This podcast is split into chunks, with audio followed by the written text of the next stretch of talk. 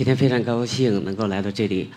我现在呃跟大家呃介绍我的这部这个这本书叫《我们这一代》。嗯，这本书呢是我在八十年代，其实真正的起源是在北京，呃。然后在这两年呢，做了几个那个版本，变成了一个就是我们这一代历史的语境与肖像。然后这个里面整个就跟雅昌合作的有三百多张图片，我现在呢就其中挑了五十多张图片来跟大家分享。这张是我当兵的时候，呃，一九八一九七八年，我如愿以偿的当了嗯海军航空兵。啊，呃，一九七八年这一年特别特别重要，也是中国改革开放的元年。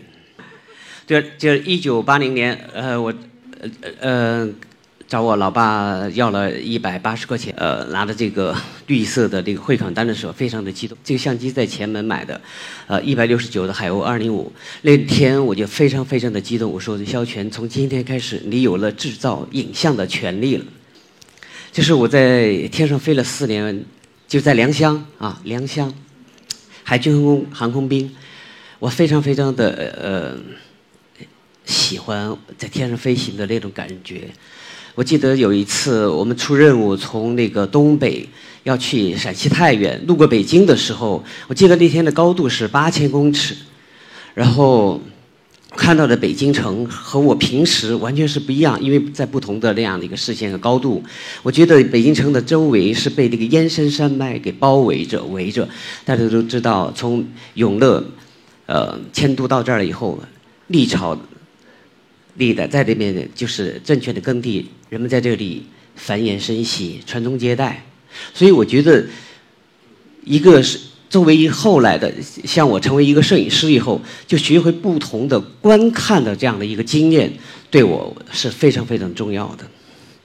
后来在这个部队里面，我省吃俭用，到现在我也不抽烟，然后就把剩就是那些一点点的那个军饷，用来买报刊杂志，了解西方的摄影师他们是怎么。呃，工作的，所以那个时候我就知道了，法国有一个叫布洛松的摄影师，用小型的徕卡机器拍他熟悉的城市和他所喜欢的人。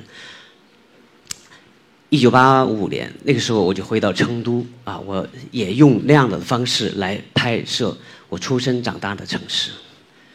然后这个时候我就觉得这个城市开始变化了。其实那一年，整个中国都开始变样了。这是一个放学回家的一个在路上读书的小孩儿。大家都知道，我们那一代就是因为文化大革命，学业是被荒废了的。直到邓小平上台以后，才真正的重新开始对教育的知重视，对知识的探索。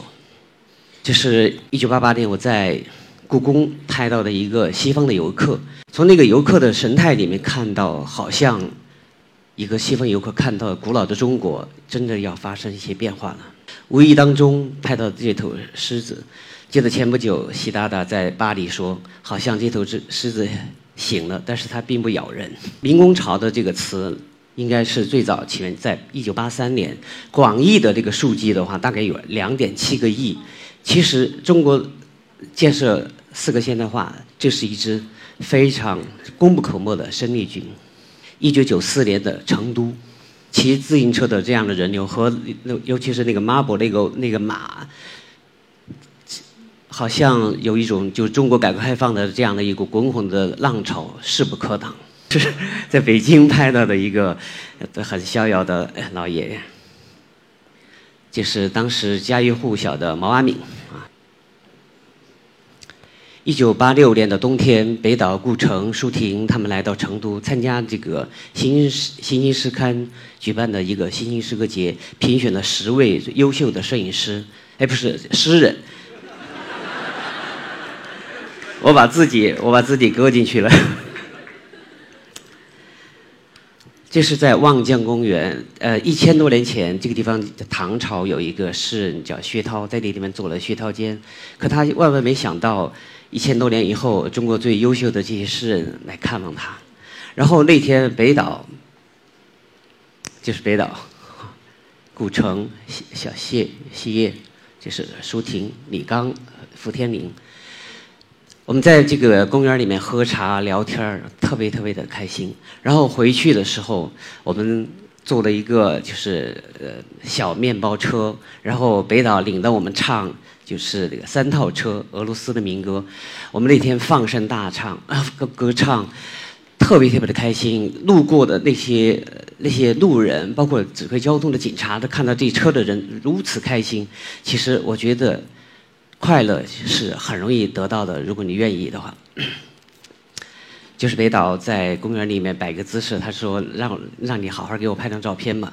其实北岛我们最近还有一些见面，我觉得他一直非常非常努力在工作写诗，用他的思想，用他的诗歌去感染无数的人。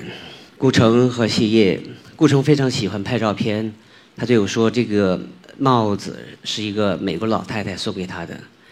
然后他回到北京了以后，借了一本黑眼睛的那个诗集给我，并且写上一句话：“给萧全，那些花儿已经走远了。”这是一个重庆重庆的诗，那叫白话。他那个时候在四川大学读比较文学的研究生，然后他非常的高傲，他觉得他自己是一个高傲的法国人，他看不起那些。觉得是一些越南人在给他讲话讲课，然后很多人去找他，跟他剖腹倾诉，代价就是替百花做作业。然后他看到我这张照片以后，他非常的喜欢，视线一直不离开这张照片。他对我说：“他说肖全，你不要轻易给一个人拍照片，因为你给一个人拍照片，很可能是他一生中最好的照片。因为他是写诗的，又是我朋友，所以。”比较好玩的是，因为后来在一次次的拍摄的过程中，仿佛应应验了他说的那些话。他在大学的时候喜欢上了一个女孩那个女孩在北京读书，在在北京工作以后，他来北京看她。后来那个女孩说：“不好意思，我已经嫁人了，嫁给一个出远洋的一个大富。”后来这个女孩就送白白花出门，他就滴了滴答的眼泪，买了一张火车票从北京。回成都，在火车上，他拿出纸和笔，写下了一首《再见夏天》。我用整个夏天同你告别，我的悲怆和诗歌，皱纹噼啪点起，岁月在焚烧中变为勇敢的痛哭，泪水汹涌，燃遍道路，燕子南来北去，证明我们苦难的爱情。由于时间关系，我不敢背了。这个是一只男，也是一个重庆妹子。那个时候我回到成都的时候，我经常看到她和另外一个女女生梳着长发，在这个城市里特别特别的呃耀眼，我根本就接近不了她。后来像那个大画家何多林画了她，还有一个叫高原的一个摄影家，现在在法国也拍过她。后来跟她认识以后。我记得特别清楚，那天是一九九零年五月一日，我们骑自行车到我家里，然后他操着重庆话对我讲：“小曲儿，老子在这等你那么久了，你为啥子不给老子拍照片？” 后来我说：“好吧，那就今天嘛。”后来他给了我五十块钱，陪着我去买了一盆，就是。乐凯胶卷，我自己缠的。他这身衣服呢，也是我陪他在一个叫科甲巷的一个卖衣服的地方，然后我们骑着自行车回到他的琴房，这是他的琴房。然后他开始化妆，我就在他桌上写一个呃，当时崔健的一个图片说明。我转身以后一看，他妆化完了，他点燃了一支香烟，眼泪在他。眼眶里面打转，我也没问他什么原因，我就放下笔，拿起桌上的照相机，我一口气给他拍了七个胶卷，这是唯一喜欢的一张。后来在做这个展览的时候，在一个地下室里做这个展览的时候，有个女生捧着个脸就看着这张照片，天哪！如果我的一生要有一张这样的照片就好了。这是一本地下刊物，叫《向往》，是诗人钟鸣他当时在成都做的。向往这个这个词其实是，呃，庄子里面一个一个典故，就是说他是一个有慧眼的人，他是一个自然得道的人。钟明用这样的一个名字来做这个地下刊物。这个庞德是一个美国的诗人，他是一个又是文学批评评评论家，他非常非常的服纳粹的那一套，就是种族的那套那套主义，他就觉得优优秀的就是那个种族。他在意大利的时候，用在电台里面朝自己的祖国喊话。后来他被定为史上第二大的这样的一个卖国卖国贼。他的晚年是在呃威尼斯度，在威尼斯，他在疯人院里面度过了十三年。就在那十三年里面，他阅读了大量的后中国古典的哲学、文学。其中翻译了，呃，《大学》《中庸》，啊，曾经还帮助过海明威，还改过艾略特的《荒原》，使他得了诺贝尔文学奖。就是在他晚年的时候，在威尼斯的时候，他得到一消息说，我们不说你是叛徒了。这个时候，他就觉得一切都是徒劳的，我什么都不想做了。当时我看到这张照片，照片以后，我觉得就像一掌把我推到了墙上一样。我觉得我应该拍这样感动我自己，也感动别人的照片。我觉得中国的文学艺术家应该有这样的照片。其实崔健这个这个名字和他的音乐是在一九八九年的一个圣诞节的一个 party 上，呃，我第一次听到这个他的音乐的时候，我非常非常的激动。我说，居然还有这样的节奏，这样的旋律，这样的真诚。几个月以后，他来到成都，然后那个时候他要为亚运会募捐募捐一百万，就十一届亚运会，当时北京市长张百发批准的。这个是唐雷，是艺术家张小刚的前妻，他在成都开了一个小酒馆的酒吧，培养了很多就是年轻的摇滚音乐家。后来崔健的音乐在。就是在成都，他的新成人的摇滚戛然而止是什么呢？就是因为他的音乐非常非常的有感染力。当唱起《南泥湾》那首歌曲的时候，素不相识的人手挽着手排山倒海的这样的这样的的歌唱，所以非常非常的感人。后来成都打电话给北京说：“这哪是他们演出啊？这是在闹革命。”停了，老崔回到北京继续的排练。他给我写了一封信，他说我刚刚过完二十九岁的生日，其实我觉得最最有意思的还是在呃巡回演出的那些日子，就是我跟唐朝乐队的一帮人在新疆新疆去演出，这中间的是我，也留着这么长的头发跟他们一起，就是李亚鹏、王学兵开始走穴，带着呃唐朝和眼镜蛇王勇在新疆去演出。就是小豆窦唯，就是郭路生，他叫石指。就是我在北京昌平疯人院里面，嗯，食指他的诗，相信未来，确实帮助了很多人。策展人吕鹏和艺术家王广义，然后在做广州九十年代就这样的一个艺术展览。这个时候开始，中国的当代艺术真正意义上的走向了就是市场。那个时候，吕鹏在办一个杂志，就叫《艺术市场》，明目张胆的让艺术家来谈金钱和艺术的关系啊！就在那次展览的这个讨论会上啊，中国有当代教父之称的李显廷对吕鹏把中国当代艺术走向市场的这样的一个做法提出自己的不同的看法。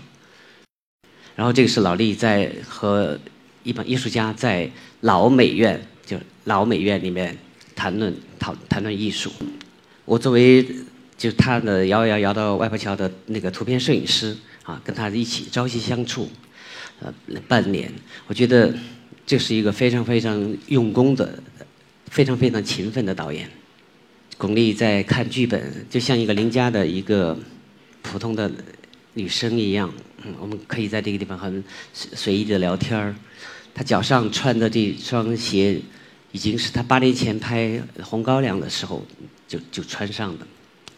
其实我很我很敬重这两个人，我觉得他们在一起，呃，对中国电影是有真的有贡献的。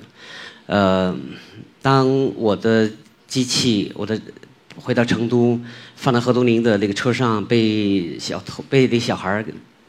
撬走了以后，真的那个时候正好那一年正好是我的一个本命年，三十六岁。然后呃，贺东林给了我一千美金，然后张艺谋帮我写了封信，正儿正儿八经的在给到成都公安局，我的机器真还会真被找回来了。残雪，对。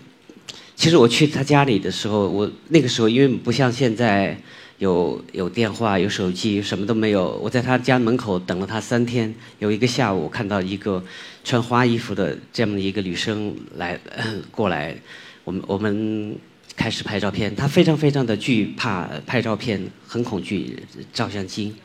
然后他，我问他，我说中国的这些作家。欣赏谁？他说：“中国的这些作家写作都不得要领，王安忆好一点。”对，这是我拍到的三毛的照片。其实我觉得三毛是华语圈有有太多影响的人，他的故事我可以讲很多很多。对，就是法国的马克吕布。前不久在我上海做那个展览的时候，马克吕布突然飞了啊，九七天。邓小平先生离开我们的时候，一个年轻人用这样的方式向那个伟人致啊，呃，我说我们这一代是什么意思？我觉得我我们生长在毛泽东时代，成长于邓小平时代，那么那么一代人，我很庆幸在九十年代的一天。嗯，当我看到庞德的照片那张照片时，我升起了一个念头。我花了十几年的时间完成了这本书。我们这一代，我相信你们大家都有很多特别牛逼的、特别好的念头。其实不妨好好的去观察它。如果睡一觉醒来觉得这个念头不傻的话，就去把它执行了，绝不动摇。谢谢。